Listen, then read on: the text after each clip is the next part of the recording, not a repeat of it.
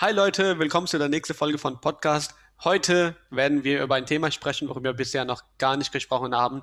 Und zwar sehr detailliert über das Thema Social Media Influencer Marketing. Ja, als Gast haben wir Jan Hohmann. Er ist der CEO und Founder von Ecolot. Ja, Ecolot ist ein Brand Company, die sich auf äh, Social Media Influencer Marketing speziali spezialisiert. Dazu ist Jan ein Speaker und Consultant, ja, also hat auch noch Erfahrung dazu, nicht nur was man verkauft, sondern wie man das auch gut präsentiert. Ja, von daher, lass uns loslegen. Jan, vielen Dank für deine Zeit und cool, dass du dabei bist. Ja, vielen Dank für die Einladung. Ich freue mich auf unsere Session. Ja, Jan, für diejenigen, die dich nicht kennen, erzähl du, äh, wer du bist und was macht dein Business so alles?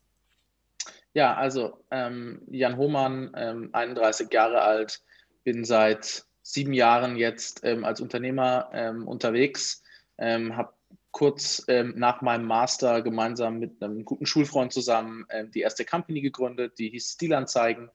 Damals vor sieben Jahren schon mit der äh, Vision eigentlich von heute, nämlich das Business zwischen Personen, die hohe Online-Reichweiten haben, ähm, und Marken quasi ähm, zu organisieren, Software zu entwickeln, ähm, die das automatisiert, vereinfacht, Transparenz ähm, reinbringt und für beide Seiten eben ähm, Mutual Benefits ähm, generiert. Und vor sieben Jahren waren das Blogger, ja, die Weblogs, die wir die damals die großen Reichweiten hatten, ja, von einige sind heute noch aktiv, ähm, Stefan Niggemeier, Postillon und sowas, ähm, was damals ähm, die einzige Reichweitenplattform quasi außerhalb der großen Medienmarken waren. Und ähm, wir haben für die eine Software entwickelt, über die sie mit Marken ähm, in Kontakt kommen können und Werbeplätze ähm, verkaufen. Und das hat sich dann über die Zeit ähm, sehr schnell entwickelt. Ähm, es kam dann vor fünf Jahren Instagram dazu ähm, als Kanal, der völlig durch die Decke ging. kurz später haben wir YouTube, Pinterest, jetzt zuletzt TikTok ähm, mit zu unseren, ähm, zu, auf unsere Software quasi geonboardet, sodass ähm, wir heute mit Ecolot ähm, quasi das gesamte Spektrum ähm, dessen, was man Influencer-Marketing ähm, nennen kann, ähm, abdecken. Ja, das heißt, das war die, ist die Entwicklung quasi von der Keimzelle dessen, was man vielleicht als Influencer bezeichnen kann, bis heute, wo es jetzt ja schon mit einer Milliarde Marktvolumen allein in Deutschland ähm, ein, ein echt relevanter ähm, Marketingbereich ist und was tun wir hier? Wir liefern eigentlich zwei wichtige Komponenten. Ähm, wir liefern zum einen ähm, sehr High-End-Beratung. Wir haben ein Team, ähm, knapp 50 Leute, ähm, mit, glaube ich, der größten Markterfahrung ähm, im, im, Querschnitt, weil wir einfach auch schon ähm, seit Anfang an dabei sind. Und auf der anderen Seite Technologie, die, die gut gedachten Strategien, die gut gedachten Kampagnenkonzepte, die gut gedachten Planungen dann über Technologie automatisieren und für Marken, ähm, die ab sechsstellig bis siebenstellig, achtstellig ähm, in Influencer-Marketing pro Jahr investieren, ähm, eine ähm, hochqualitative Lösung bieten. Das ist, was wir heute tun, ja. Ja, äh, sehr cool. Dann lass uns äh, über das Thema Influencer-Marketing äh, tiefer einsteigen. Ja, ähm, erstmal, ähm, es gibt ja Influencer, ähm, manche sind aus einer unternehmerischen Sicht gut, manche sind nicht so gut, ja. Manche sind, die mhm. vielleicht nicht so passend sind, andere, die genau das ansprechen, was sozusagen das Unternehmen haben möchte.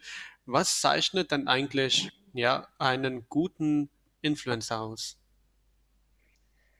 Das ist eine ähm, einfache Frage, die, glaube ich, eine komplexe Antwort benötigt. Und wir haben ähm, dafür, um das Ganze für uns einzuordnen, haben wir das geschaffen, was wir Influencer-Marketing-Strategiemodell nennen, also ein Framework, in dem wir ähm, über die zentralen Fragen, die man beantworten muss, ähm, ableiten, was am Ende ein guter und was ein vielleicht nicht so gut geeigneter, ich würde es nicht schlecht nennen, sondern ich würde es gut geeignet, nicht gut geeignet für jeweilige Marke ähm, ähm, nennen, ähm, ein Influencer ist. So.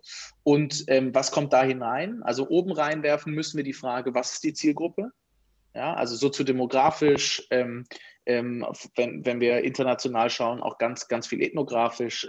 dann darüber hinaus die Frage, in welchen Themenbereichen sind die, sind die sind die Follower der Influencer ähm, affiliiert.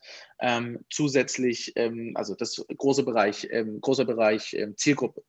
Zweiter Bereich, den wir da beeinflussen oder, oder berücksichtigen müssen, ist der, der Kampagnen-Output, den wir generieren wollen. was ist das Kampagnenziel? Und hier können wir im Influencer-Marketing eigentlich ähnlich wie bei den anderen Marketing-Kommunikationsmedien von Reichweite über also wenn wir uns den, die Customer Journey anschauen, Reichweite, ähm, über ähm, dann ähm, Product Education, ähm, irgendwie auch vielleicht Beeinflussung von, von Präferenzen bis hin zum Sale, Lead Sale online, können wir eigentlich die ganze Bandbreite abdecken. Und die Frage, die zentral für alles ist, ist, handelt es sich um einen Online-Shop, der ähm, conversion getrieben ähm, auf den Abverkauf geht oder handelt es sich ähm, um eine Marke, ähm, die eine ähm, Brand Awareness steigern möchte ähm, in einer komplett neuen Zielgruppe, die wir über Influencer erreichen können? Und dazwischen können, müssen wir das einordnen und daraus leiten sich wieder Indikatoren ab, welcher Influencer passt. Also eine Zielgruppe haben Ziel ähm, einer Maßnahme. Und als drittes ist dann noch die Frage des Channels. Ähm, das heißt, ähm, wir, wir, müssen davon auch ableiten, welcher der uns zur Verfügung stehenden Kanäle von TikTok, äh, vielleicht zukünftig auch Clubhouse, ähm, YouTube, ähm, Blog, Instagram, welcher passt eigentlich zur Zielgruppe, Kampagnenziel und Marke. Und ähm, daraus ähm, lässt sich dann schon ein ganz gutes ähm, quasi so ein Subset bilden an Influencern, die in Frage kommen. Und dann haben wir schon die nächste Frage, nämlich soll der Influencer Mikro, Midsize, Makro, ähm, Testimonial, ähm, Mega-Influencer, kommt aus USA ähm, das Wording gerade rein. Ähm, was ist denn eigentlich richtig? Und da gibt es auch ganz viel, es wird immer eine Sau durchs Dorf getrieben, so finde ich das zumindest. Ja? Ähm, die letzten anderthalb Jahre war es die Micro-Influencer, die grundsätzlich besser sind als die größeren, wo ich sagen muss, ähm, das ist meiner Meinung nach ist das Quatsch ähm, weil ähm, die Eignung leitet sich eben von dem Verhältnis der Follower zu dem Influencer ab. Und wenn wir das in der Journey anschauen, dann sehen wir, ein kleiner Influencer, ähm, der hat ein sehr freundschaftliches Verhältnis noch ähm, zu seinen Followern, weil das ja aus einer, einer Freundschaftsbeziehung heraus häufig entstanden ist. Dann gibt es die in der mittleren Segment, jetzt wenn wir mal bei Instagram einen Referenzpunkt setzen wollen, vielleicht so eine halbe bis zu einer halben Million. Ähm, die Experten sind für ihren Bereich. Völlig Gaming, Business, ähm, B2B, was du jetzt machen möchtest, ähm, äh, wie auch immer. Und ähm, dann eben die ganz großen Influencer, wo man so ein, so ein Fan-Follower-Verhältnis hat oder so ein also Star-Fan-Verhältnis hat. So, und das waren jetzt ähm, im Schnelldurchlauf ähm, mal ein paar Indikatoren, die am Ende ähm, uns dazu führen, dass wir eine Vorauswahl treffen können für Influencer. Und dann damit bin ich auch fertig mit der Ausführung. Ähm, dann ist eine Sache, die uns ganz wichtig ist und die bei Ecolot auch immer stattfindet, ähm, die die Authentizität sicherstellt, die ist, dass der Influencer uns in einem Motivationsschreiben, in einem Pitch erklärt, weshalb er zur Marke passt und weshalb er mit der Marke eine Verbindung aufbauen kann und weshalb auch die Marke ähm, in seinem Content Universum, was er sich mühsam aufgebaut hat oder sie sich mühsam aufgebaut hat, im, im, in ihrem Influencer-Kosmos gut zusammenpasst. Und so mhm. kommt man am Ende ähm, dann zu einer, zu einer Bewertung, wo man sagen kann, okay, wir gehen davon aus, dass dieser Influencer gut geeignet und dieser nicht so gut geeignet ist für eine bestimmte Marke. Ja, ähm, dann gibt es ja ähm, verschiedene Leads sind ja auch verschieden, sagen wir mal, Geldbetrag wert. Ja, ein B2B-Lead ist zum Beispiel mehr wert, als wenn es sozusagen die richtige Zielgruppe ist, als jetzt ein potenzieller Käufer von, keine Ahnung, von mir aus Red Bull. Ja, ja. Ähm, mhm. im Gegensatz zu einem potenziellen Käufer von ein Lebensversicherung. Rolex. Ja? Genau, Lebensversicherung oder Rolex von mir aus. Ja, also äh, ja. die verschiedenen Leads sind ja auch verschieden wert, ne, anders wert. Ähm, wie wird das dann ähm, berücksichtigt äh, bei einem ähm, Social Media Influencer Marketing? Ähm, also wenn wir über Leads sprechen, dann bin ich gedanklich im Bereich ähm, Conversion, Transaktionen, Sales, ja, also mhm. wirklich Performance Marketing. Ähm, das heißt, wir haben an der Stelle, ich würde jetzt an der Stelle gerne mal das Branding ausklammern, mhm. weil ähm, in diesem Moment ähm, ist es, glaube ich, die Frage, nachdem wir diese ganzen Eignungstests gemacht haben, welcher der einigen hundert Influencer, die uns dann noch zur Verfügung stehen, liefern tatsächlich einen performanten ähm, Conversion ähm, oder Traffic in Richtung ähm, zum Beispiel des Online-Shops für ähm, irgendeinen, nehmen wir irgendwie einen Versicherungsanbieter. Ähm, und hier ähm, ist, es, ist es ganz wichtig, den, das Content-Format sauber zu wählen. Ja, also zum Beispiel bei Instagram, du, du weißt es sicher, bist ja Experte, aber bei Instagram haben wir nur über den Swipe-Up überhaupt die Funktion und die Möglichkeit, direkt rauszulinken auf die Seite der Marke, ähm, in einen Mobile-Prozess, äh, Mobile-Sales-Prozess reinzuleiten. Ja, wir haben ja 96% Mobile-Traffic auf Instagram. Ich glaube, das ist noch die aktuellste Zahl als Beispiel. Und da müssen wir eben auch die Mobile Conversion sicherstellen. So, und ab diesem Punkt ähm, ist es die, die Aufgabe, ähm, am Anfang über Testing herauszufinden, ähm, welcher Influencer äh, in der Community das Produkt so gut positionieren kann, dass möglichst viele Käufe entstehen. Und wir agieren dann üblicherweise so, dass wir eine Ableitung treffen ähm, von den, von dem, also wir schauen uns den Influencer, die Influencerin an, was ist das für eine Soziodemografika, was ist für eine Channelstruktur. Und wenn wir die gefunden haben, die besonders gut funktionieren, dann suchen wir statistische Zwillinge, Lookalikes, würde man im Performance-Marketing-Umgebung sagen, ähm, um das Ganze zu skalieren. Und das können wir eben über die Datenauswahl in unserer Software ähm, ganz gut sicherstellen. So, und dann, und das ist, glaube ich, das Relevanteste und das Spannende und was mich auch unternehmerisch interessiert, ist, ähm, wenn wir es gemeinsam mit einer Marke schaffen, ähm, die richtigen Influencer zu identifizieren und die auch zu einem guten Preispunkt einzukaufen, dann haben wir einen relevanten Wettbewerbsvorteil gemeinsam kreiert zu einem Wettbewerber, weil wir einfach den Kanal Influencer Marketing performanter und besser ähm, bespielen als ähm, ein Wettbewerber. Das ist genau das Gleiche ähm, wie im Telefonvertrieb. Ja? Ähm, wenn man drei Firmen hat, die Telefonvertrieb machen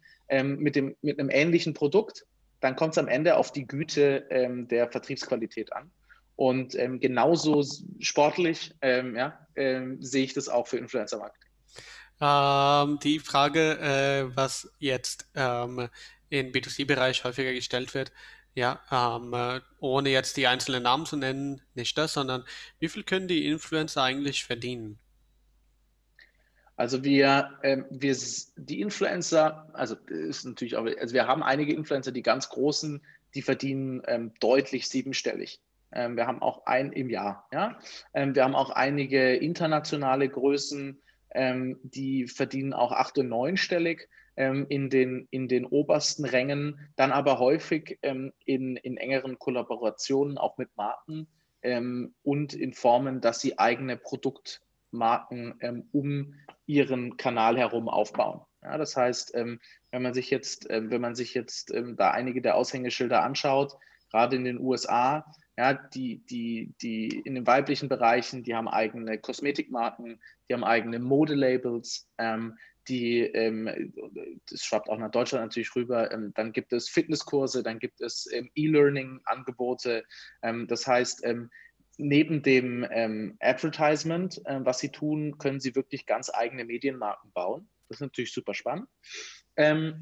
und ich würde sagen, dass äh, in Deutschland Influencer, die so ab 150.000 Follower bei Instagram, ähnlich auch bei, bei YouTube, ähm, an, an Subscribern haben, dass die beginnen können, davon sehr gut zu leben. Ähm, neunstellig habe ich äh, richtig gehört. Das heißt, ähm, neunstellig bedeutet dann bis zu 100 Millionen sozusagen. Oder wie? Ja. Ja, ja. Ähm, und äh, 100 Millionen an Umsatz oder 100 Millionen an Gewinn? Ähm, Umsatz. Umsatz, würde ich sagen, ja? ja. Also, aber da sprechen wir wirklich um die, über die, über die ähm, Kardashian-Formate ähm, mhm. aus den USA. Ähm, in Deutschland und Europa sind wir da noch deutlich kleiner unterwegs, aber mhm. ähm, ich würde sagen, ähm, dass da auch äh, in Deutschland, ja, also achtstellig, jetzt wahrscheinlich nicht 60, 70 Millionen, das ist viel zu viel, aber 15 bis 18 Millionen ähm, kann man, glaube ich, als Top-Influencer umsetzen, wenn man die verschiedenen ähm, Income-Streams zusammennimmt. Aber das ist jetzt wirklich die Top, Top, Top-Riege. Verstehe. Ich finde viel spannender, mhm. viel spannender ist, glaube ich, ähm, und das ist ja auch, was den Markt gerade so interessant macht, ähm, wenn man, wenn man irgendwie auf die, auf die Generation hört, die jetzt irgendwie ähm, gerade aus der Schule äh, rauskommt, die Abschlüsse macht, ähm, dass da ja ein relevanter Anteil auch wirklich sagt, ich würde gerne Influencer werden und ähm, da, vielleicht, da vielleicht die etwas Älteren draufschauen und sagen, ob das eine gute Idee ist. Das ist irgendwie so ein, so ein bisschen so ein Traum wie, so ein Traum wie, ich möchte Musiker werden oder, oder Schauspieler, ja, der so ein bisschen vielleicht häufig an der Realität vorbeigeht. Man muss allerdings sagen, dass die ähm, jungen Kanäle, jetzt gerade TikTok als neues, äh, neuestes Beispiel, eben ganz niedrige ähm, Markteintrittsbarrieren haben mhm. ähm, und somit tatsächlich ähm, überdurchschnittlich häufig, häufiger als früher ähm, die Möglichkeit bietet, dass man von, von diesem Traum, sage ich jetzt mal in Anführungszeichen, tatsächlich leben kann. Bei 150.000 Follower aufzubauen, ist Arbeit, aber ist nicht unmöglich. Ja. Und ähm, das, ich vergleiche es manchmal so ein bisschen in, in Vorträgen mit Medienhäusern. Ja? Also mhm. früher waren die Medienhäuser eben der, das Hochhaus bei Axel Springer ähm, oder das äh, große Spiegelgebäude. Ähm, und heute sind die Medienhäuser eben ähm, Einzelpersonen mit ihren Smartphones, die extrem spannende Inhalte für ihre Peers produzieren mhm. und damit einfach die, die Reichweite demokratisieren. Ja. Genau, das ist ja, das ist ja genau der, der, der, der, dieser Begriff demokratisiert, ja, das heißt sozusagen wirklich Attention und das ganze Inhalt ist ja extrem demokratisiert worden. Und das Coole ist es ja, dass für jede Größe entsprechend auch das passende Budget gibt, ja, aber dein Ansatz ist dann sozusagen 150.000 bei Follow Follower bei, sagen wir mal, TikTok kann dazu führen, dass man davon leben kann, dass man dann entsprechend keine Nebenjobs machen musste und sich komplett wirklich auf seinen Kanal fokussieren kann, um das dann etablieren, etabliert aufzubauen. Ich würde grundsätzlich überall zustimmen, nur ähm, bei TikTok ähm, sind wir da vielleicht noch nicht ganz. Ja, also mhm. TikTok brauche ich, glaube ich, schon eher noch die doppelte Reichweite aktuell. Aber ich gehe davon aus, dass wir da in anderthalb Jahren in Deutschland auch sein werden, weil TikTok ist eben relevant günstiger aktuell ähm, mhm. von den Bezahlungen her als mhm. Instagram oder YouTube. Mhm. Aber grundsätzlich ähm, äh, ist die Aussage korrekt, ja. Verstehe, also das, das, das wäre dann sozusagen aus der Hinsicht für Influencer wichtig oder die, die, die Firmen wichtig, die, die sich dann mit Influencer zusammenarbeiten, dass deren Reichweite und Kanäle tatsächlich cross-pollinated sind, dass die nicht nur auf Instagram Reichweite haben, sondern auch auf TikTok und nicht nur auf TikTok, vielleicht auch noch auf YouTube, dass es cross-multi-channel ist oder ähm, wie siehst du das? Das würde ich nicht pauschal sagen. Ich, mhm. ich, glaube, es ist viel, ich glaube, es ist viel interessanter ähm, spe spezialisiert ähm, und scharf äh, in einer ähm, Zielgruppe sich zu positionieren, mhm. als drei verschiedene Plattformen zu bedienen. Denn insbesondere, wir hatten gerade beispielsweise vor, vor drei, vier Monaten ein schön, schönes Webinar mit zwei TikTokern, ähm, die ähm, Zwillinge ähm, auch sehr erfolgreich ähm, unterwegs. Und die haben uns, ähm, uns nochmal aufgezeigt, ähm, was wir auch häufig messen, nämlich, dass die Formate, die wir auf den verschiedenen Plattformen an Content erwarten als Konsumenten, dass die so unterschiedlich sind, dass man eigentlich nicht mal eine, eine TikTok-Sequenz rüber auf Instagram Reels nehmen kann, mhm. ähm, und dort eine gute Performance erwarten, sondern dass die beiden Formate, auch wenn das eine vom anderen kopiert ist, ja, ähm, unterschiedlichen, äh, unterschiedlichen Content-Anspruch haben, zumindest was die Community erwartet und was dann auch die Performance angeht. Ja, kann ich vollkommen bestätigen. Ja, ähm, ja. ja. kann ich vollkommen bestätigen. Es gibt ein, ähm, es gibt mehrere Videos, die äh, bei mir ähm, die über 200.000 äh, Klicks jetzt zum Beispiel bei TikTok hatten. Ja, ähm, eine der meisten, das war eine Million Views. Ja, ähm, mhm. und das aber auf Reels, ja, hatte 1000 und dann war das tot. Ja, ja, ja, ähm, ja cool. Es ist, es ist schon spannend. ja, Aussage, es ist, ja, es ist schon spannend, ähm, dass man, wenn man wirklich anfängt, dann sich mit so einem in einem Bereich reinzufuchsen, dass man dann tatsächlich drüber machen muss, nicht nur das eine zu richtig gut zu machen, sondern das, ah, das komplette, die komplette Bandbreite. Ja, ich schaue mir da sehr viel von Gary Vee an, ähm, mhm. ähm, weil ich es liebe, wie er sozusagen wie wenig Zeit er hat und trotzdem wie voll seine ganzen Social Media Kanäle sind, ist ja alles darauf gestützt, dass er extrem viel Kapital hat und dann sozusagen die Mitarbeiter dann zu, äh, zu bezahlen, die dann für ihn das Content erstellen, aber ja tatsächlich überall zu sehen ist, durch, durch seinen Podcast und so weiter. Finde ich mega cool, was da alles so äh, möglich ist, ja, ähm, als Vorreiter Gary Vee, als mein Vorbild, ja, ähm, echt crazy, ja. Ähm, ja, wie, äh, wenn du jetzt so darüber sprichst, ähm, äh, Social Media äh, Influencer. Ja, ähm, wer ist, ähm, also welche Influencer-Kategorie sagst du, ist etwas, was profitabler ist jetzt als andere Social Media Kategorien, jetzt wenn Unternehmen anfangen wollen, da sozusagen für sich Werbung zu schalten?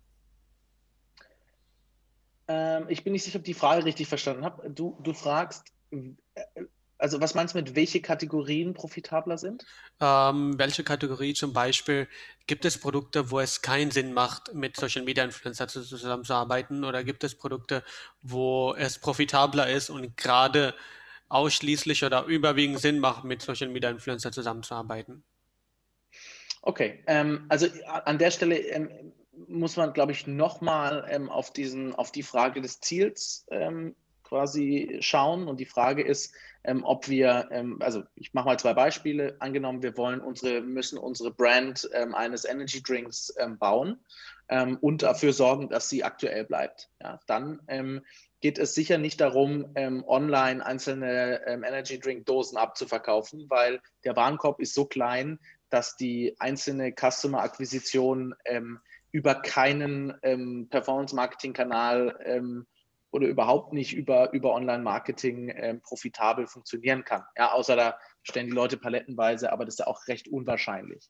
Das heißt, ähm, wenn ich eine Brand bauen möchte, dann ist natürlich die Frage, ähm, was kostet mich eigentlich der Nettokontakt ähm, zum eines Konsumenten, insbesondere im Verhältnis zu anderen möglichen Maßnahmen wie TV, wie Print, wie Out of Home. Und ähm, da ist es so, ähm, dass ich mich jetzt mal aus dem Fenster lehnen würde und sagen würde, ähm, was den Nettokontakt angeht, ähm, Messbarkeit ist sowieso zehnfach, zehnfach besser ähm, als bei einem TV, wo man nicht weiß, ob jemand vom Fernseher eingeschlafen ist ähm, oder ob tatsächlich da noch jemand guckt. die also das mal weggelassen, kann, glaube ich, Influencer-Marketing es mit den herkömmlichen Medien preislich, wenn man die Netto-KPIs vergleicht, fast in allen Bereichen aufnehmen. Das mhm. vielleicht mal irgendwie so für die Brandseite. Ähm, und natürlich hat es den großen Vorteil, dass man über die herkömmlichen ähm, Medien gar nicht mehr den Werbedruck in den jungen Zielgruppen ähm, aufbauen kann, ähm, der bisher für den Erfolg von großen, ähm, von großen Brands ähm, weltweit gesorgt hat. Das ist vielleicht die Brandseite mhm. und dann die, die, die sag ich mal, Sales und, und Online-Marketing, Performance-Marketing-Brille ich glaube, ähm, wie überall im Online-Marketing ähm, geht es darum, ein Produkt zu haben, was einen hohen Customer Lifetime-Wert hat. Ja, das heißt, ähm, ich, ich brauche im besten Fall ähm, ein Produkt mit hohem, mit hohem Customer Lifetime Value, was hochmarschig ist. Das heißt, ähm, kleinst, kleinste ähm, Ampullen und kleinste Packungen Tee zum Beispiel für 3,50 Euro sind einfach produkttechnisch nicht so gut geeignet. Ja, die, das ist dann wieder ein Brandthema, ähm, was man über, über Masse ähm, mit Kaufattraktivität äh, in, in, den, in den Retail- und, und Einzelhandelsstores pushen muss. Aber wenn ich jetzt ein schönes Produkt habe, was ähm, was ähm, monatlich entweder wiederkehrend ist, also ähm, alles, was online E-Learning-Formate sind, ähm, alles, ähm, alles, was ähm, regelmäßige, regelmäßige Sachen sind, auch Abos. Ähm, und das kann auch, das kann auch das Tierfutter, Tiernahrungs-Abo sein. ja, das, das kann, das kann auch, auch irgendwie die Mitgliedschaft in einer, in einer Shopping-Community sein. das, das können natürlich alle ähm, alle ähm, auch Shopping, E-Commerce-Aktivitäten sein, die einen Warenkorb haben, würde ich sagen, größer, ja, größer 50, 60 Euro im Durchschnitt. Ähm, und dann, und das ist gerade ein Riesenboom-Thema, auch allerlei Finanz- und Versicherungsdienstleistungen. Ja, kommen wir dann ein bisschen stärker so in die, in die, in die Branchen, wo man vielleicht Influencer-Marketing nicht so sehr äh, verorten würde. Aber ähm, da sehen wir gerade ähm, ein extrem, extrem ähm, erfolgreiches Segment aufgehen für alles, was ähm, Finanzprodukte, Banking, ähm, Versicherungen ähm, aller Art, Brokering, also Online-Trading und so weiter angeht. das ist gerade das absolute Boom-Segment für, für, für den Influencer-Bereich. Oder Verstehe. die Influencer-Marketing nutzen als Neukundenkanal, ja. Ja, ähm, interessant. Ja, ich komme persönlich selber aus der Versicherungsbranche. Ja, ähm, mhm. bis mhm. letztes Jahr August habe ich noch als Versicherungsvertreter gearbeitet. Ja, okay. Ähm, ja. Habe äh, Altersvorsorge, äh, also langfristige Vermögensaufbau, Altersvorsorge, ähm, betriebliche mhm. Altersvorsorge, das alles in der Richtung verkauft. Ja, ähm, mhm. Und ich hatte damals den Podcast, äh, CEO-Podcast, deshalb gestartet, weil ich B2B-Kunden für betriebliche Altersvorsorge akquirieren wollte. Ja, das war cool. sozusagen ja. der, der ursprüngliche Ansatz, wo ich sozusagen nach dem Podcast dann die Kunden, äh, dann, dann die Gäste pitche und sage, okay, ja, ähm, hast du mal über eine betriebliche Altersversorgung mal nachgedacht? Ja, äh, weil mhm. sozusagen ein persönlicher eng, enges Kontakt jetzt wegen dem Podcast schon entstanden ist. Und ja, äh, hat sich Stück für Stück so ergeben, dass ich einfach so mich so sehr in Management und in Marketing verliebt habe, dass ich dann letztes Jahr August gesagt habe, okay, ja, ich gebe mein Altersvorsorge-Investment komplett auf. Ja, fokussiere mich jetzt, ja, ja, fokussiere mich jetzt auf Marketing, ja, äh, fokussiere mich darauf, ja, ähm, wirklich ein extrem großes Netzwerk aufzubauen, in äh, B2B-Bereich einfach extrem viel Mehrwert zu bieten, da mich als Experten zu positionieren und Stück für Stück das dann in ein, zwei, drei, vier, fünf Jahren gut finanziell dann ummünzen, auszahlen zu lassen. Ja, ähm, ich freue mich auf jeden Fall, dass wir ähm, heute über ähm, Influencer-Marketing und Online-Marketing sprechen und nicht über mhm. BUs. Ja, ja ähm, hier das Thema Bank Energy. Ja, ähm, die haben mhm. ja, die haben ja äh, recht gut das mit äh, alles über ähm, Influencer-Marketing aufgebaut. Ja, ähm, die haben ja mhm. extrem riesig deren äh, Energy Drink aufgebaut. Ja, durch die ganze Fitnessleute. Ja, macht das deiner. Meinung nach Sinn, weil also ich sehe da kein vergleichbares Produkt, was in Deutschland gibt, was sozusagen Bang Energy und da sozusagen so dieses Social Media Marketing ähnelt. Äh, ich kenne es persönlich nicht, vielleicht gibt es den auch. Ja. Macht es da Sinn, sowas hier in Deutschland zu starten? Durchaus. Also ich habe jetzt vorhin ähm, das T-Beispiel ähm, als Negativbeispiel genannt, ja. Mhm. Es gibt aber auch ähm, Formate ähm, oder es gibt Produkte, ähm, gerade im T-Segment, ähm, zum Beispiel von der Marke Fitvia ähm, dann ähm, gibt, es, ähm, gibt es auch ähm, ganze Markenkonglomerate wie Invincible Brands, die mhm. gerade von Henkel gekauft wurden, ja, mit ähm, Shampoos, mit, ähm, mit allerlei Kosmetikprodukten, auch mit, mit quasi mit hier Klamotten und ähnlichem. das funktioniert natürlich super gut, weil, oder warum? Ja, Direct to Consumer, was bedeutet das? Ähm, im Prinzip schalte ich in der Wertschöpfungskette ähm, den Großhandel und den Einzelhandel aus. Und ähm, diese Margen kann ich nutzen, um Online-Kunden zu generieren. Und wenn ich das eben hinbekomme, ähm, meistens ähm, über den meistens über den zweiten, dritten Kauf erst eines Konsumenten, ähm, dann habe ich da eben auch ein hochprofitables Business, ähm, was, was super attraktiv ist. Und das ist genau wieder der Punkt, den ich vorhin meinte. Es ist ein anderer Vertriebskanal, der gemastert wurde, ähm, als ähm, den Handel zu bespielen, weil die Markteintrittsbarrieren zum DM oder, oder in, in Edeka Verkaufsregal, die sind eben von den großen Procter Gambles ähm, von Milka, Ferrero und Co. Ähm, schon stark besetzt, sodass Einzelmarken ähm, da neue Marken schwer reinkommen. Mhm. Da bietet Influencer Marketing im Direct-to-Consumer-Bereich natürlich brutale Möglichkeiten, ähm, wenn man es, wenn man es eben auch schafft, die Kunden mit dem Produkt so zu überzeugen, dass die, mhm. dass die eben auch wiederkommen. Und da ist dann auch wieder Brand ein Teil der Geschichte. Also du hast vorhin ähm, das äh, Thema Performance Marketing schon einmal kurz angeschnitten. Ähm, ganz viele Kunden und Influencer-Marketing-Benutzer ähm, ja, aus Markensicht, ähm, die starten extrem im Performance-Bereich und merken dann, dass wenn sie eine weitere Komponente, nämlich das Branding, hinzubekommen, ähm, und hinzunehmen, dass das eben über Influencer auch hocheffizient möglich ist und damit auch ähm, perspektivisch der, der Cost per Sale ähm, einfach sinkt. Ähm, und dass sie insbesondere ähm, ein Gegengewicht ähm, zu den häufig stark Retargeting und, und Google Ads getriebenen Business Models eben etablieren können.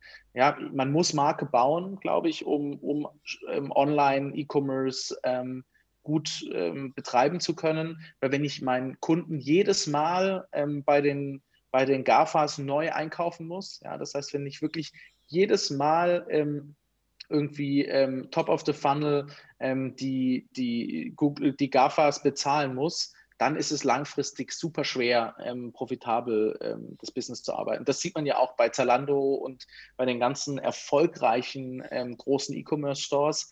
Die haben einfach irgendwann angefangen, ähm, Hardcore-Branding zu fahren. Ähm, und irgendwann kommt man dann eben über so eine Schwelle, dass ich eben jetzt nicht auf Google Schuhe kaufen eingebe oder sowas, sondern direkt zu Zalando gehe und damit Direct Entries habe. Das ist eben was Marke ähm, liefert an der Stelle.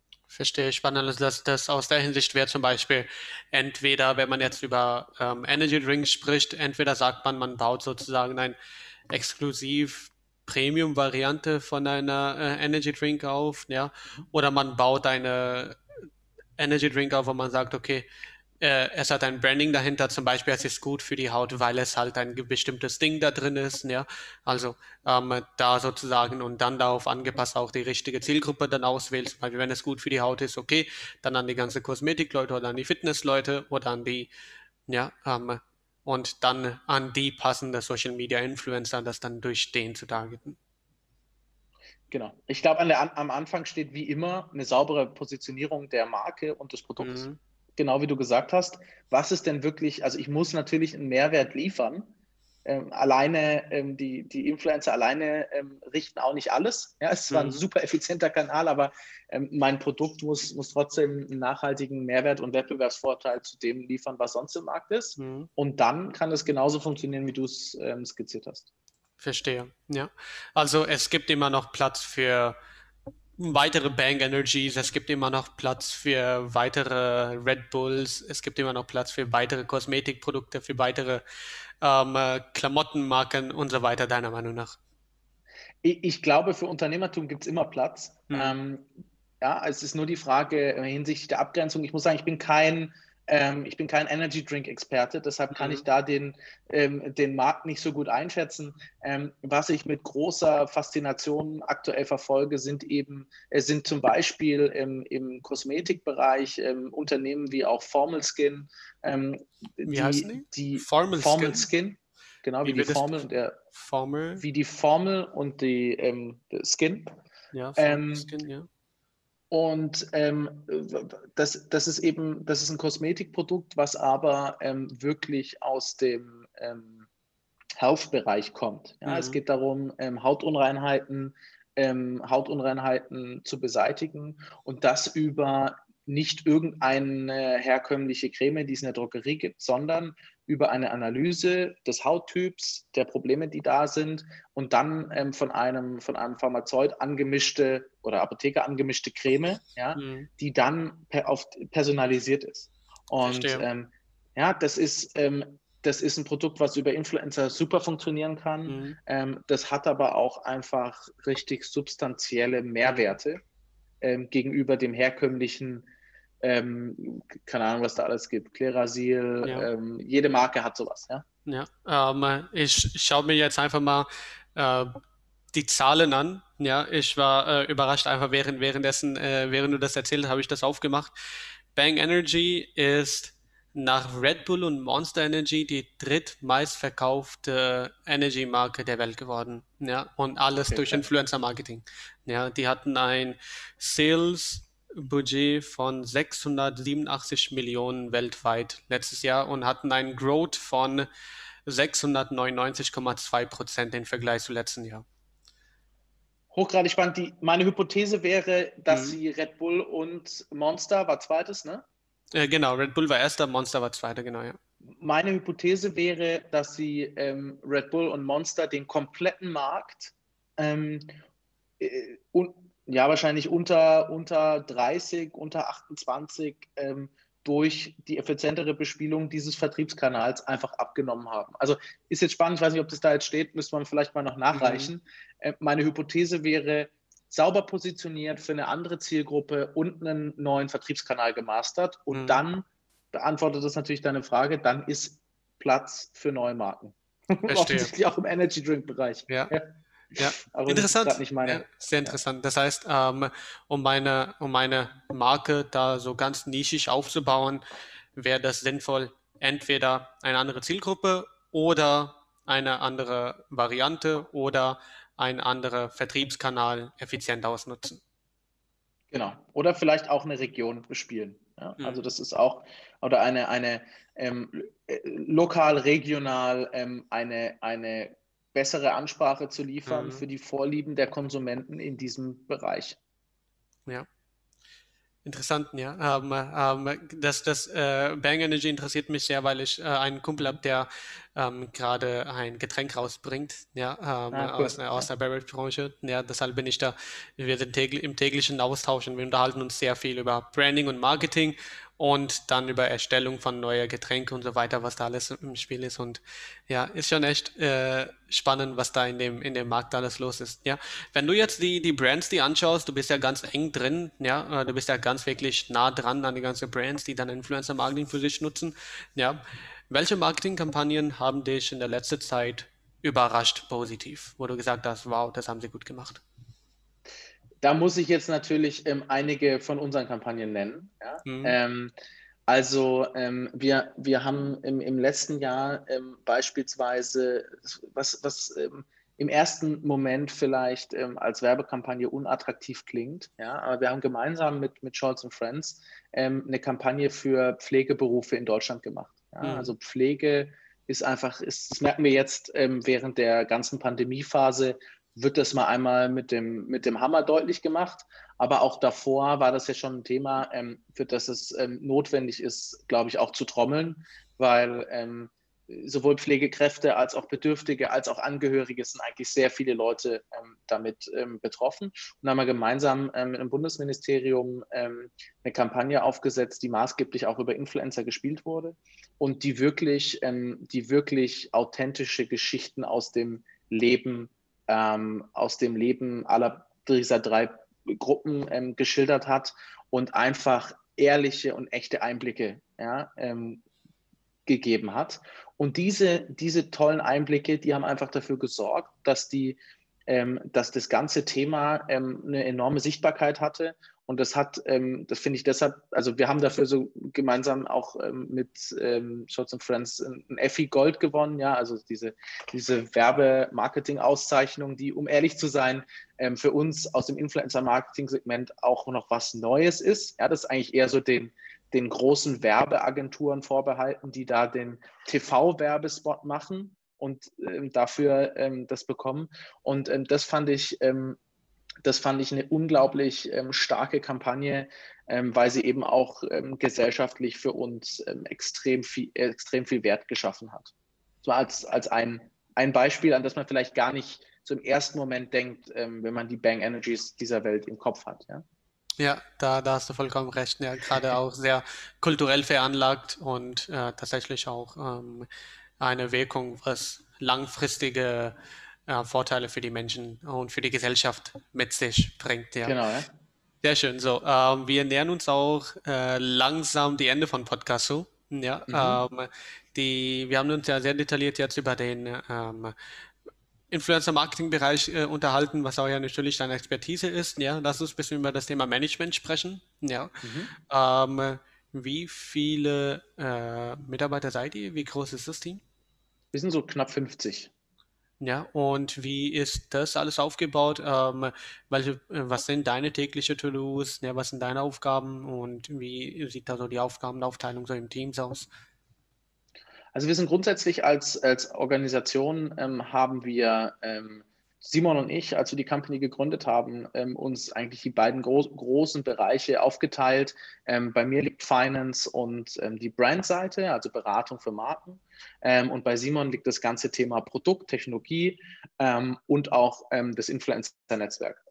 Also das sind so die beiden ähm, Bereiche, in die wir das Unternehmen ähm, bisher eingeteilt haben. Ähm, jetzt ähm, seit, ähm, seitdem wir auch Ecolot heißen, ähm, ist es uns ganz wichtig, dass wir den Bereich Influencer als dritten Bereich quasi lokalisiert haben. Ja, das heißt, es gibt den Bereich Brand und also Brand and Creative Services, Beratung für die Kunden, ähm, Technologie, ja, das sind die verschiedenen ähm, Softwaremodule, die wir eben anbieten, um die Effizienz der Kampagnen sicherzustellen und das Influencer-Netzwerk so als drei große Bereiche. Und ähm, aber bei mir ist trotzdem ähm, das Thema Finance, das Thema, ähm, das Thema Brand ähm, im Vordergrund. Und ähm, da würde ich sagen, ähm, ist aktuell meine Verteilung so 65 Prozent in Richtung äh, Marketing, Vertrieb und, und, und Beratung von, von Marken. Und der Rest der Zeit geht drauf für, sage ich mal, Geschäftsführungstätigkeiten, ähm, Finanztätigkeiten, ähm, Profitabilitätsanalysen ähm, und ähnliches. Ja, und dann ähm, aber, aber wir haben natürlich auch gut Verstärkung im Team. Ja? Also wir haben in beiden Geschäftsbereichen bei mir ähm, zwei, ähm, Sebastian und Andreas, auf Top-Management-Ebene, bei Simon den Dominik als, als CTO auf Top-Management-Ebene. Und ähm, ja, das ist bei, bei, bei der Größe und auch bei den Zielen, die wir haben, zum Glück keine One- oder Two-Man-Show, sondern ein Fünfergremium ähm, auf Augenhöhe, ähm, was das Unternehmen führt. Ja. Verstehe. Ja, sehr cool. Und äh, was ist so die Herausforderung dabei, ähm, ähm jetzt in eine Agentur, ja, was wirklich sich auf Marketing und äh, speziell auf Social Media Marketing, äh, Influencer Marketing sich spezialisiert hat? Ähm, was sind die Herausforderungen im Markt ähm, jetzt aus dem Sicht von dem Geschäftsführer? Ähm, die, ich glaube, die größte Herausforderung in unserer Positionierung ähm, ist, dass wir ähm, als Brandtech-Unternehmen ähm, ganz klar keine Agentur sind, mhm. weil eben die, also wir haben Agent Teile, die, die sind Beratung und die sind Kreativleistung. Das heißt, wir liefern da Ähnliches wie der Kreativbereich ähm, einer Agentur, wie der strategische Positionierungsbereich einer Agentur. Aber wir können, und deshalb Brand Tech, wir können eben diesen Bereich nur effizient an Kunden anbieten durch die technologischen Komponenten. Verstehe. Und das ganz sauber ähm, aufzustellen, ähm, auch nach einigen ähm, internationalen Vorbildern, ähm, die wir da haben, ähm, das ist ähm, Teil der, der, der strategischen Aufgabe. Mhm. Und das ist auch übergeordnet, glaube ich, das Thema. Wie positionieren wir uns strategisch? wie ähm, schaffen wir es auch, ähm, alle in unserem Team abzuholen ähm, und, und mit uns dahin zu gehen. Ähm, und ähm, das sind so die, das sind so die Hauptfragestellungen, ähm, ganz häufig Teamfragestellungen. Ja, es geht, es geht darum, die, das richtige, das richtige Team zur richtigen Zeit zusammen zu haben.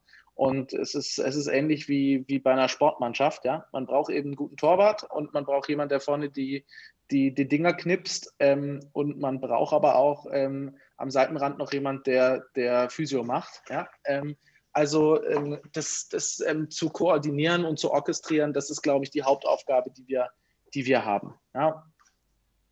Sehr cool. Ja, ähm, dann die letzte Frage an dich. Ja, mhm. Welche Frage hätte ich dir stellen sollen, die ich dir bisher nicht gestellt habe?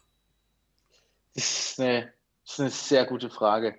Ähm, und da ich sie auch gleich wahrscheinlich noch beantworten muss, muss ich jetzt genau nachdenken. Ja. ähm, du kennst dich mit meinem Format ähm, aus, du kannst auf jeden Fall mal reingehört. Äh, ähm, also ich glaube, die Frage ist ja immer, ähm, die Frage ist, die ich immer sehr spannend finde, ist, was hätte ich meinem ähm, vielleicht 25-jährigen Ich ähm, ähm, an Wissen mitgegeben, was ich heute vielleicht habe. Ja, ja, Und auf der dann, dann machen wir daraus 24-jährig, ja, weil ich bin 24, okay. ja. Alles klar, also dann, dann, beantworte ich jetzt die Frage, was hätte der Jan mit 24 wissen sollen, ähm, als er gerade dabei war, diese Firma zu gründen? Mhm. Ich glaube, ich glaube drei, drei ganz relevante Dinge. Mhm. Erstens, ähm, es äh, ist grundsätzlich eine extrem gute Idee, Unternehmer zu sein hat aber und kommt aber mit unglaublich viel Arbeit und ähm, auch mit unglaublich viel Notwendigkeit, ähm, quasi sich durchbeißen zu wollen und zu können. Also ähm, was auch immer du anfängst, Jan, sage ich jetzt zu mir, ja, ähm, sei dir sicher, dass es was ist, ähm, was dich so motiviert, dass du das auch nicht für zwei, sondern eher für zehn oder 20 Jahre durchhältst. Das ist vielleicht Punkt eins. Punkt zwei, Punkt zwei ist, es werden dir viele Leute kluge Ratschläge geben. Und du wirst ganz häufig erst, wenn du den Fehler selbst gemacht hast, feststellen, dass es ein kluger Ratschlag war. Ja. ja. Also ähm, das, ist, das ist wirklich, ähm, wirklich spannend, wo ich dann zurückdenke und sehe, okay, oder auch wieder jemanden treffe, einen Mentor treffe, der mir gesagt hat, Jan, schau dir mal dieses Thema an und das ist wirklich wichtig. Ähm, und ähm, dann, wenn der Fehler, wir haben, glaube ich, auch viele Fehler vermieden, aber ähm, das, das, die Fehler, die muss man, glaube ich, machen. Und ähm, dann ähm, vielleicht ähm, noch drittens die absolute, absolut wichtigste ist das Team. Und das ist, das ist natürlich auch wieder so eine Floskel, ja, die in jedem Gründer-Podcast, überall, jeder wird sagen, Team, Team, Team, Team, Team. Aber ich glaube, es geht darum, ähm, ein Team zu bauen, was äh, ähnliche Werte teilt ähm, wie man selbst, ähm, was, was ähm, auch ähnliche Attitüde und, und Arbeitsethos ähm, äh, mitbringt ähm, und dann aber darin auch äh, eine gewisse Diversität zu schaffen. Ja? Also gemeinsame Wertebasis, aber mit der Akzeptanz, ähm, dass die sich auch aufweichen darf in, in verschiedene Richtungen. ich glaube, das ist ganz wichtig in dem, in dem Bereich Team. Ja, sehr cool. Das war eine äh, saubere und schöne Ende jetzt zum Podcast. Ich mache den Outro, bleibt noch dran. Wir quatschen nachher noch ein bisschen. Ja, eine mega coole Folge. Ja, äh, wie am Anfang schon beredet, äh, wie ich erst am Anfang schon gesagt habe. Ja, sehr detailliert über das Thema Social Media Marketing. Ja, ähm, es waren einige Insights dabei, gerade glaube ich für den B2B-Bereich, was sozusagen für typische Budgets sind für Influencer oder warum es überhaupt Sinn macht, ja, ähm, eine Influencer-Marketing-Kampagne zu machen. Aus der Hinsicht, wenn ihr einen kompetenten Partner für die Social Media Influencer-Marketing sucht, ich werde Ecolot unten verlinken. Ja, wir hören uns in der nächsten Podcast-Folge. Mach's gut. Bis dann. Ciao. Vielen Dank. Alles Gute. Ciao.